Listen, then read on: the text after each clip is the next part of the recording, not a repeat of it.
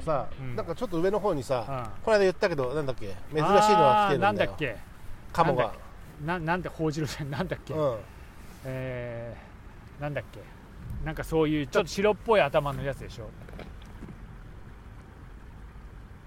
あのー、ちょっと待ってね、調べます。あの、し知人、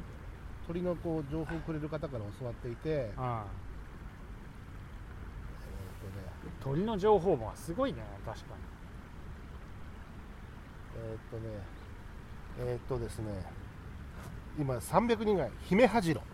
なんか白あーと白と黒のあーカモがたもう玉がすごい上の方に来てに姫てはじめね300えそうはいまだ年末だけどねあそうですね まだ始まってない人もいる俺も始まってないかもしれないそうですね、はい、まあいて300人ぐらい来てるそこは300人ってどこにたかってるんだその1話のために1話っていうか1話じゃないあ1話じゃない、うん一応一応な何グループで何話かいるうんで、まあ、この辺ももしかしたらちょっと距離そんな遠くないからあな来るかもしれあないあしあたはだぐれ鳥ぐらい、ね、そうそううそうはぐれ鳥ではぐれ鳥みたいなねああのすごいんだってでもそういうとこってさやっぱりおもうみんなすごいいいレンズあああでそこでは勝負できないっていうか勝負じゃないんだけどなんか俺はこの辺の自分一人しかいないところでまったり自分しか見えない鳥を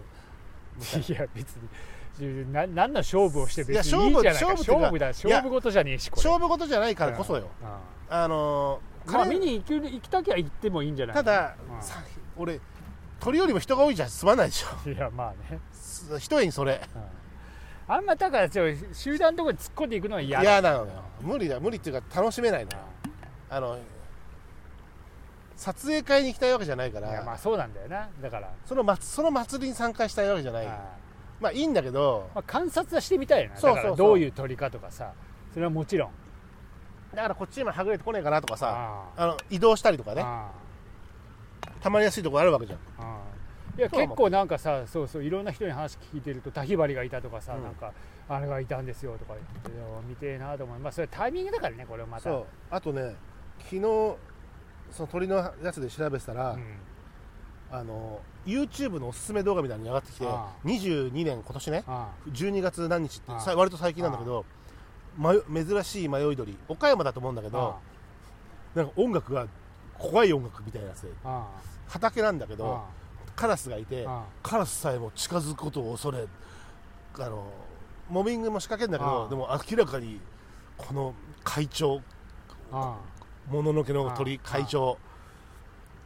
黒ハゲワシってやつが、へえハゲワシうん、おーすご黒いハゲワシどでかいのよそれはでけえだろうなやっぱり基本的にはでもその死肉を漁る鳥らしいのでああその狩りはしないんだけどでかくてよくそいつが飛び出すとあお動きもでかいんだけど一応カラスも変態組んで一応こうスクランブルしていっああぱいいてただこうアタックはしていかないんだけどカラスもビビってんのがあでかいの岡山のなんとか平野とかいうところあああ玉の平野とかあっちの方かなじゃあ笠岡とかあっちの方笠岡笠岡笠岡か、うんあうちの妹笠岡なんあ、そうなんだだ。行った方がいいよ、笠岡。ほら、黒ハゲは笠岡なんだよ、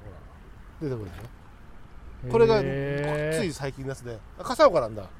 い今のとに「黒ハゲワシいるぞ!」 言っとくわはみたいなうちはお前見とけよ「黒ハゲワシ見とけよ」って言った方がいいよ、あそううん、へちょっとそれがあのたまに来るらしいんだけえどでかいからちょっと興味はあるああそう前ねここにね昔あの多摩川のここで言うとあの十何年前だけど国鳥が一羽紛れてきてておうず冬ずっとそこにいていたんだよねへえ国鳥それを何人かたまに結構見に来てたみんなあそうん逃げなんか逃げたのかどっか知らないけどあ一羽だけなんだけどさう白鳥じゃなく黒鳥ね国鳥白鳥はたまにね府中のとこに来るのああなんかうね、んそうらしいねマジかえそんな黒ハゲワシ黒ハゲワシ、うん何それはどっか普段はどこにいる鳥なの西アジアとあかアフリカそうというあか西アジアとあかあっちのやっぱりその乾燥した平原の方だよねいや偏西風に乗ってガーってやって来きちちゃゃっったたんじゃないなんかもうマジかすげえな見て見て笠岡笠岡よくわかったあの有名なの平原平野があの要は埋め立ち埋め立て地っつうか干拓地、干う拓ん、地がすごいから、よくわかったねねすぐにあちょっと待ってたらそう笠岡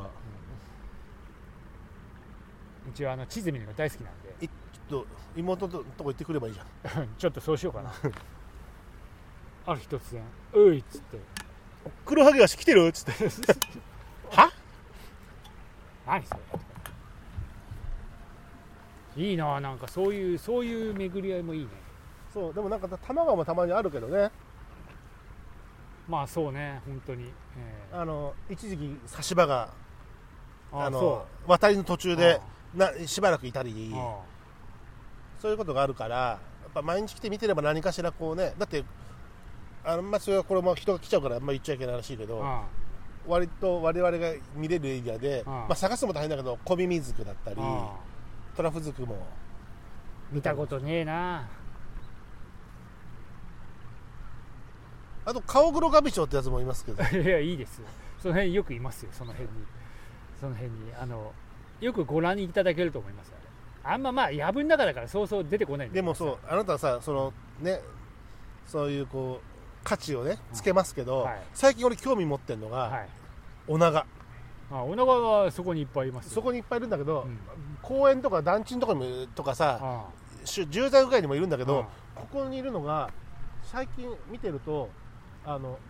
ほらカラスの仲間でまあ何も小さくないじゃんああ羽もで尾長いじゃん長いよなのにあの藪の中にああバンバン入ってくるよね入ってくんだよあで藪の中入れる鳥って少なくてうんカラスも入れないあでしょ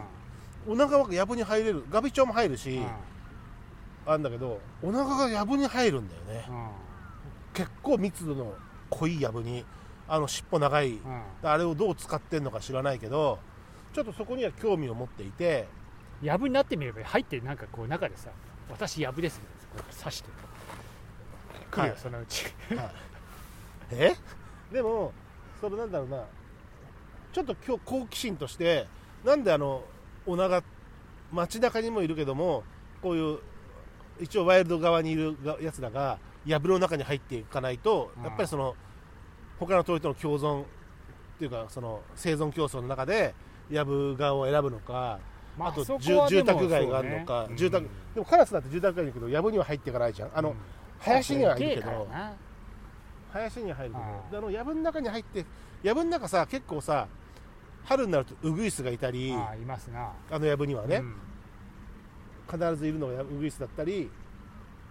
あとあれもいるのよ、まあ、ウグイスに托卵するせいもあるんだけどホトトギスああの声も超弦目の前おお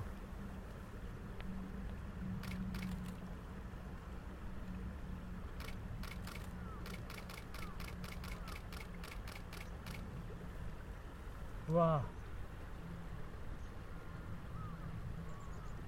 あなんで今バランスを崩したっぽいいたね目の前にのなんだ今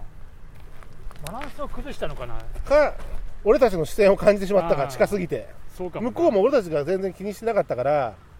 あれだったけどうんちょっと俺が気がついてしまってレンズを向けた結構近い距離です今超弦棒がいましてあはっつってこのはい会話をしてる中で、えー、と距離としては2 0ルかな2 3 0メーターぐらい、うんまあそんな感じかね、うん2 0メーターかいまして最近いる最近見てる男の子ですけどうんまあここら辺を根城にしてんでしょうねそうですね今あのまあいろんなとこでね毎年毎年産卵しては生まれてるんで、あいろんなところにテリトリーを伸ばして、ねう、ん成長になっていく中でテリトリーを作っていくんだけど今とって割とここでテリトリーをしてるのがあうんでメスもいるんだけど、うんもうあのオスの方が全然多いよく見るそうね今日はずっとその鳥ワイルドライフがワイルドライフそうですね玉川ワイルドライフっつうか玉うんい川やだってさ知らない人なんか超現場も知らないしさ知らねえよミサゴだっ俺だってて知らなかったもん全ぜ然だってミサゴだって知らないしさああどうせトビでしょってみんな思ってるから飛びだと思ってるよ俺も多分ちょっと前まではうん、それがさちょっとこう照準を合わせてちょっとあの知識を得るとさもうブワーッと広がるわけでまあそうだねででもそんなのに目の前に流れてるのにやっぱりそうデブ症になってしまえば見れなかった見なくなったりするんだけどデブ賞なでもさうん最近さっきいたでしょ人取り来てる人いたでしょあわざわざ練馬から来てる方とかこの辺、あそうん、わざわざ練馬から来てたりする人たちがいてあ我々歩いてこれるところだってやっぱりそれはこう自分の趣味としてやっていく上で豊かな場所まあまあ来やすいからね確かに、だってわざわざ車で皆さん遠くから来たりする人もいるんですよ、ああそれはそうだね我々だってもしかしたらね渡良瀬遊水地とか有名なところあああ霞ヶ浦の方とかも結構有名な場所があるんだけどあ行ってみたい気はするけど